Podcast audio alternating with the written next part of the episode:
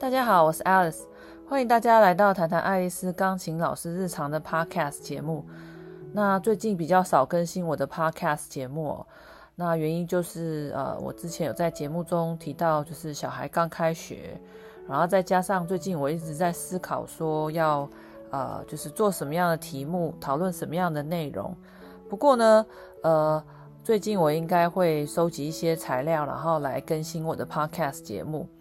那除此之外，我也很希望可以就是再邀请其他的老师，呃，或者是其他的朋友一起来跟我讨论一些话题哦。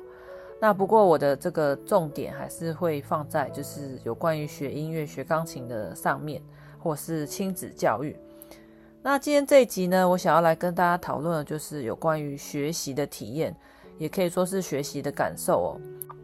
那是这是什么意思呢？就是说。譬如说你在学习一项科目或是才艺的时候，除了得到知识或是技能之外呢，你对于学习过程中的感觉是什么？你的感受是什么？呃，关于这个部分哦，因为我没有找到相关的专有名词，所以我会用学习的感受来代替哦。那如果之后我在书上或是做一些 research 的时候有找到的话，我再跟大家来更新。那为什么我想要讨论这个话题呢？呃，不知道大家还记不记得我在很多集之前的 podcast 节目中有提到，就是说学钢琴成为童年噩梦。那我就是曾经有做过一项就是田野调查哦，有很多成年人他们在小的时候学过钢琴，但是因为可能当时小时候的钢琴老师太过于严格或是太凶哦，然后又或者是家长一直逼着练钢琴，所以让这个亲子关系紧张，导致。呃，这些成人长大之后，再回想这段学习经验的时候，是非常不好的感觉，而且就是可能成成为了自己的童童年噩梦。那这些成人长大之后，可能还会弹琴，但是也有可能忘了。但是当时学习的经验哦，是会留在这个回忆里面的。那所以留下来的可能是不愉快的经验，也有可能是好的经验。所以这个部分就是我想要讨论的重点哦。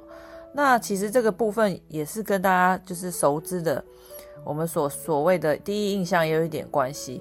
那其实它这个也是有一个专有名词，叫做呃 primacy effect，它叫做首因效应。那这个首因效应呢，其实就是我们所说的第一印象哦。那它是由这个美国心理学家洛钦斯首先提出的。那这个也叫做首次效应、优先效应，或者是第一印象效应。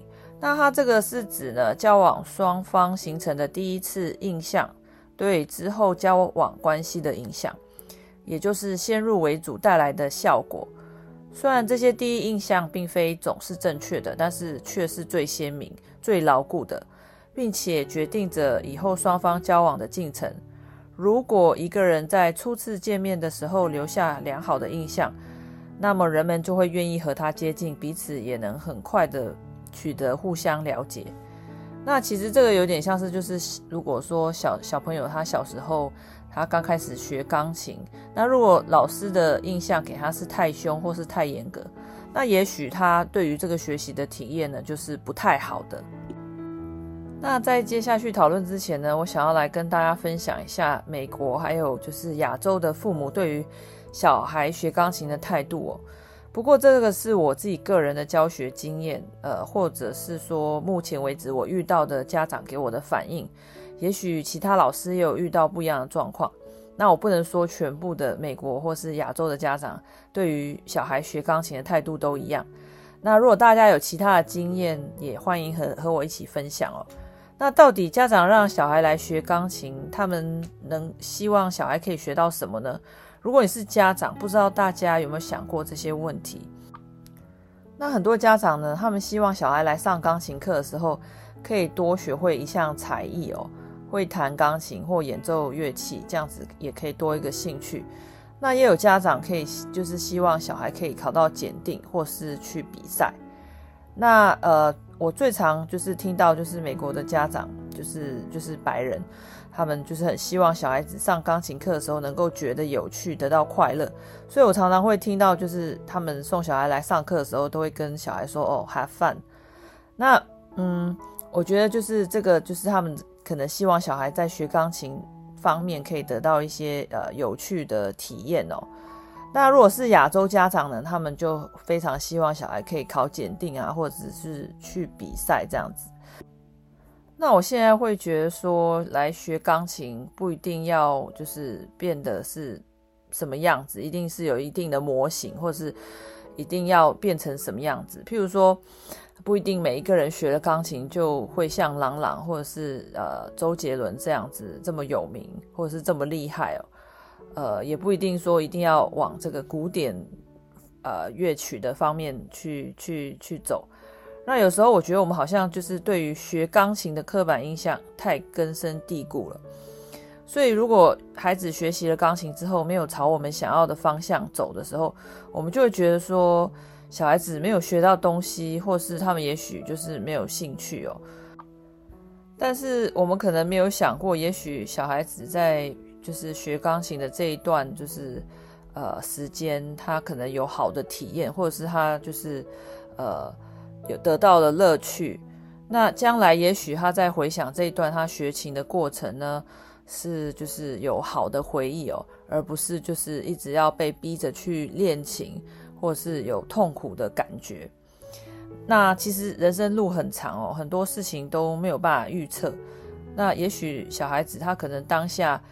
没有办法，就是弹奏啊，或者是练习得很好。但是也许他可能以后长大会有兴趣，或者是他在他童年的钢琴课得到了快乐的回忆。也许他长大之后又会想要回头再来接触音乐，这也是有可能的。所以我今天想要就是让大家来想一想哦，就是说小孩他们学才艺，除了学到就是技能之外呢，他们到底就是这个学习的体验的感受是什么？就是他们对于这个学习的感觉是好的还是坏的呢？所以我觉得就是大家可以想想看这个部分哦。那我不晓得就是大部分的家长有没有就是想过这个问题。那今天这个节目呢就先到这边喽。那如果之后还有补充的话呢，我会再做一集节目。那我们就下一集见，拜拜。